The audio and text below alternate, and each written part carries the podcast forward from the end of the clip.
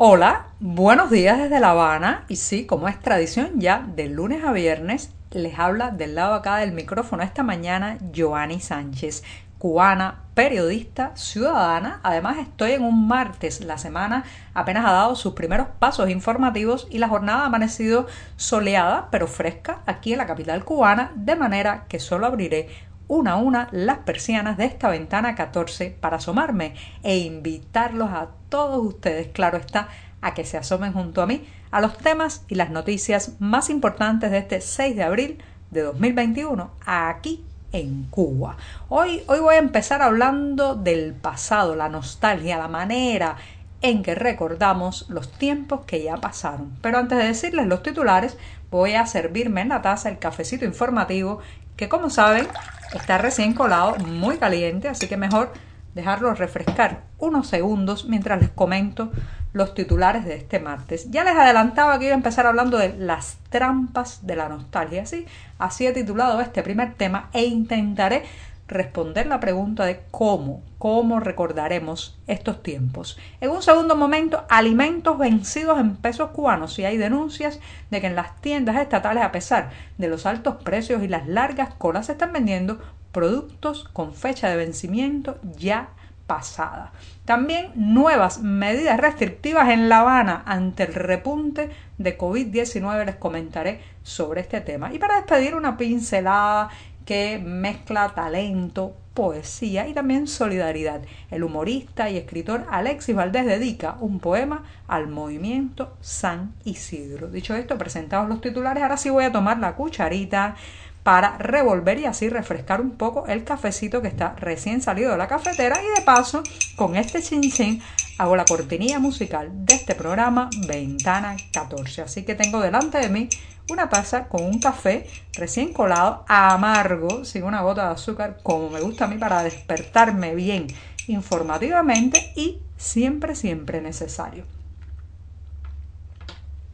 Después de este primer sorbito largo, está un poco aguado, hay que estirar el café, pero es un sorbito, un de café largo para empezar con energía la jornada informativa en la redacción del diario digital 14ymedio.com y justamente los iba a invitar a que pasen por nuestras páginas y allí, ahí podrán ampliar muchos de estos temas y la mayoría de estas noticias. Por cierto, advierto que hemos lanzado desde ayer una convocatoria para personas dentro de Cuba con conocimientos periodísticos que quieran trabajar a tiempo completo en la redacción de nuestro diario independiente. La manera de saber más detalles es escribir al correo electrónico contacto arroba 14 Reitero, contacto arroba 14 una posibilidad de trabajar haciendo buena prensa independiente. Dicho esto, me voy con la primera cuestión del día, pero también quisiera advertirles antes de pasar a este tema que tiene que ver con la nostalgia, el pasado, la manera en que miramos los años que ya se fueron, especialmente en esta isla, advertirles que hay que estar muy atentos, señoras y señores, a la situación de los huelguistas de hambre, fundamentalmente activistas de la Unión Patriótica de Cuba, que ayer muchos de ellos, los que iniciaron la huelga desde el principio cumplieron 18 días sin probar alimentos, la salud se deteriora, la solidaridad, la mirada internacional es importantísima en estos momentos y al menos una de las activistas, Alisana Lores Furores, tuvo que ser hospitalizada tras empeorar su estado de salud. Ella llevaba 13 días sin ingerir alimentos y este lunes fue trasladada a un centro hospitalario. Así que mucha atención, recuerden que estas huelgas de hambre, además del sacrificio de la persona, del individuo, necesitan mucha solidaridad de otros ciudadanos, de la comunidad internacional y de todos, de todos los cubanos. Dicho esto, me voy ahora sí con el primer tema que ya les decía tiene que ver con la nostalgia. Me imagino que usted ha estado en la situación de que se encuentran alrededor de una mesa, en una conversación, en un momento de tranquilidad, varias generaciones de cubanos y empiezan a hablar de sus nostalgias, de lo que recuerdan, de lo que ellos consideran el antes, porque señoras y señores, no nos engañemos, en este país hay muchos antes a una persona de la tercera edad cuando se le pregunta por el antes, bueno, pues inmediatamente recordará la Cuba republicana, dará detalles de aquella isla que prácticamente pues ya solo queda en la memoria de unos cuantos. Sin embargo, si eh, pues habla con una persona que supera los 40 años, probablemente cuando usted le diga cómo era antes Cuba, inmediatamente se trasladará en la máquina del tiempo y de la memoria a la Cuba de los años 80. Los más jóvenes eh, recuerdan el antes como el periodo especial de los años 90. Fíjense qué, qué, qué diferentes capas de la cebolla de la remembranza, de la memoria, del recordatorio. Pero lo cierto es que pasado, pasado los años se tiende a edulcorar, a maquillar, también a olvidar muchos aspectos y a sobredimensionar otros. De manera que yo conozco mucha gente que da por sentado que los 80 fueron los años dorados en esta isla, que había abundancia. Y sin embargo, olvidan, señoras y señores, que en los años 80 fue donde el control, la vigilancia, el autoritarismo del castrismo alcanzó su máxima expresión y lo controlaban todo, todo. 1984 en Cuba fue un año realmente orwelliano.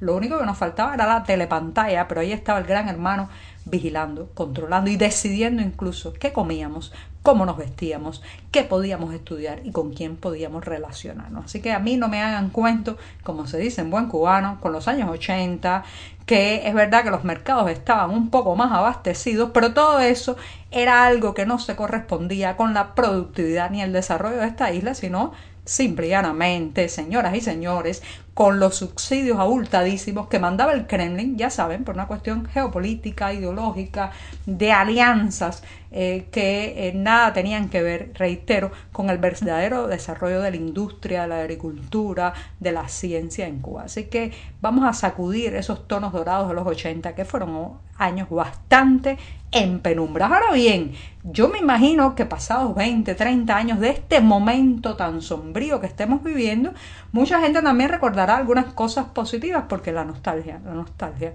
tiene sus trampas, así que los veremos en la Cuba 2050, de 2060, espero vivir para verlo y también para responder a esas nostalgias edulcoradas a mucha gente que pues ensalzará estos momentos de la historia nacional. Y recordará recordará quizás eh, cuestiones que sobredimensionará mientras sepultará, esconderá, bueno, pues otras que son mucho más importantes. Y los nostálgicos existen en todas partes y ya los veremos decir que estaban mejor en la Cuba de 2010, en la Cuba de 2020, olvidando, señoras y señores, que Aquí faltaba lo más importante para un ciudadano y para una sociedad, que es la libertad, la autonomía, la capacidad de decidir. Habrá, habrá siempre quienes tienen nostalgia de haber sido tratados como un pájaro enjaulado, teniendo alpiste y agua, aún así sin poder volar. Pero no, yo creo que mayoritariamente habrá una mirada crítica, una mirada incisiva, una mirada corrosiva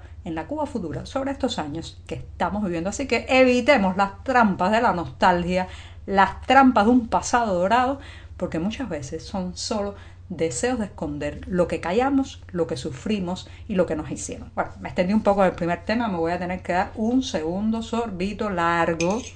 Vuelvo a revolver, ya no está eh, caliente, pero de todas maneras aprovecho para hacer otro chinchín con mi cucharita en ventana 14. Después de este segundo sorbito del día, me voy rápidamente a eh, pues eh, los alimentos vencidos, la fecha de vencimiento de alimentos. Señores, esto es muy delicado. Eh, hay veces que compramos productos que ya su fecha de vencimiento pasó y que están siendo ofertados en las tiendas estatales y bueno, a veces no es tan conflictivo porque se trata de un producto utilitario, eh, quizás de algo eh, que se utiliza, no sé, para la limpieza, para el traslado de productos, pero cuando se trata de comida, de algo que vamos a llevarnos a la boca, incluso se lo vamos a dar en el plato a personas vulnerables, ancianos, enfermos, niños, bueno, pues ahí la cosa se pone peor. Y el asunto es que en las tiendas de La Habana, esto es un fenómeno que se extiende por todo el país, pero en las tiendas de La Habana se están vendiendo alimentos vencidos. Les voy a poner un ejemplo.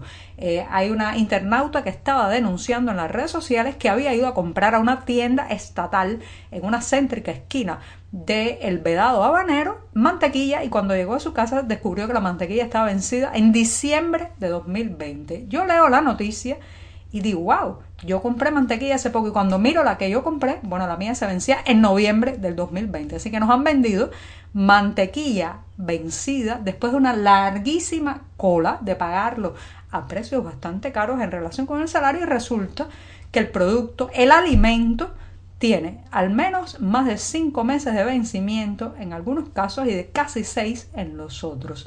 No hay una rebaja por el precio, nadie sabe. Advertencia al cliente de que el producto, el alimento está vencido, tampoco. Ah, pero además, aguántese. ¿Sabe de dónde viene la mantequilla que nos están vendiendo ya vencida? De Ucrania. A ver, a ver, ¿cómo fue que tan lejos fuimos a buscar un producto que podría hacerse en los campos cubanos si le dieran libertad? y autonomía a los campesinos y a los ganaderos de esta isla. No, tenemos que ir a buscar la mantequilla en Ucrania y para colmo, cuando la venden carísima y con cola en las tiendas estatales, está vencida. Mucho cuidado, lea las etiquetas porque aquí nos están pasando gato por liebre. Me voy rápidamente, se nos está acabando el tiempo. Pero me voy a un tema, se esperan en las próximas horas anuncios de nuevas medidas restrictivas para la capital cubana debido al repunte de COVID-19. Como saben, los números están cada vez más alarmantes, cada día según datos oficiales.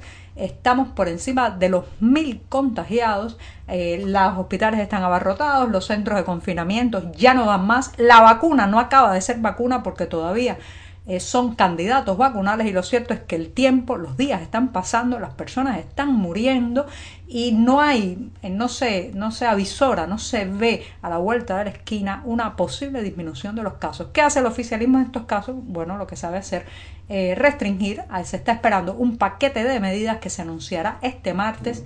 Ya Miguel Díaz Canel ha adelantado que se dirá y esto puede traer un aumento de las horas de toque de queda. Esta parte ya es especulativa porque no hay noticias todavía eh, y también más restricciones en el transporte público. Así que prepárense porque parece ser que vamos a estar más confinados todavía en la capital cubana casualmente. Parece que vamos a estar muy, muy confinados en los días que se celebre el octavo Congreso del Partido Comunista. Qué casualidad, ¿verdad? Bueno, me voy rápidamente diciéndoles que Alexis Valdés, el conocido actor, humorista, escritor cubano, residente en el exilio, bueno, pues ha escrito un poema dirigido al movimiento San Isidro, que este lunes, por cierto, vivió una ola represiva después de la fiesta popular del domingo pasado, pues las autoridades en represalia detuvieron a varios de sus integrantes, especialmente al artista Luis Manuel Otero Alcántara. Sin embargo, en medio de esa represión hay muchos gestos lindos de solidaridad y este es uno de ellos que ha escrito, reitero, el eh, actor humorista Alexis Valdés y que resume de alguna manera ese día en que bailaron, gritaron consignas, y unieron a los residentes de la barriada de San Isidro. Y dice así, ayer, hablando del domingo pasado, ayer esos maceos del siglo XXI movieron el tablero, como quizás ninguno. Y con esto me despido esta mañana, que será miércoles, el día atravesado de la semana. Muchas gracias.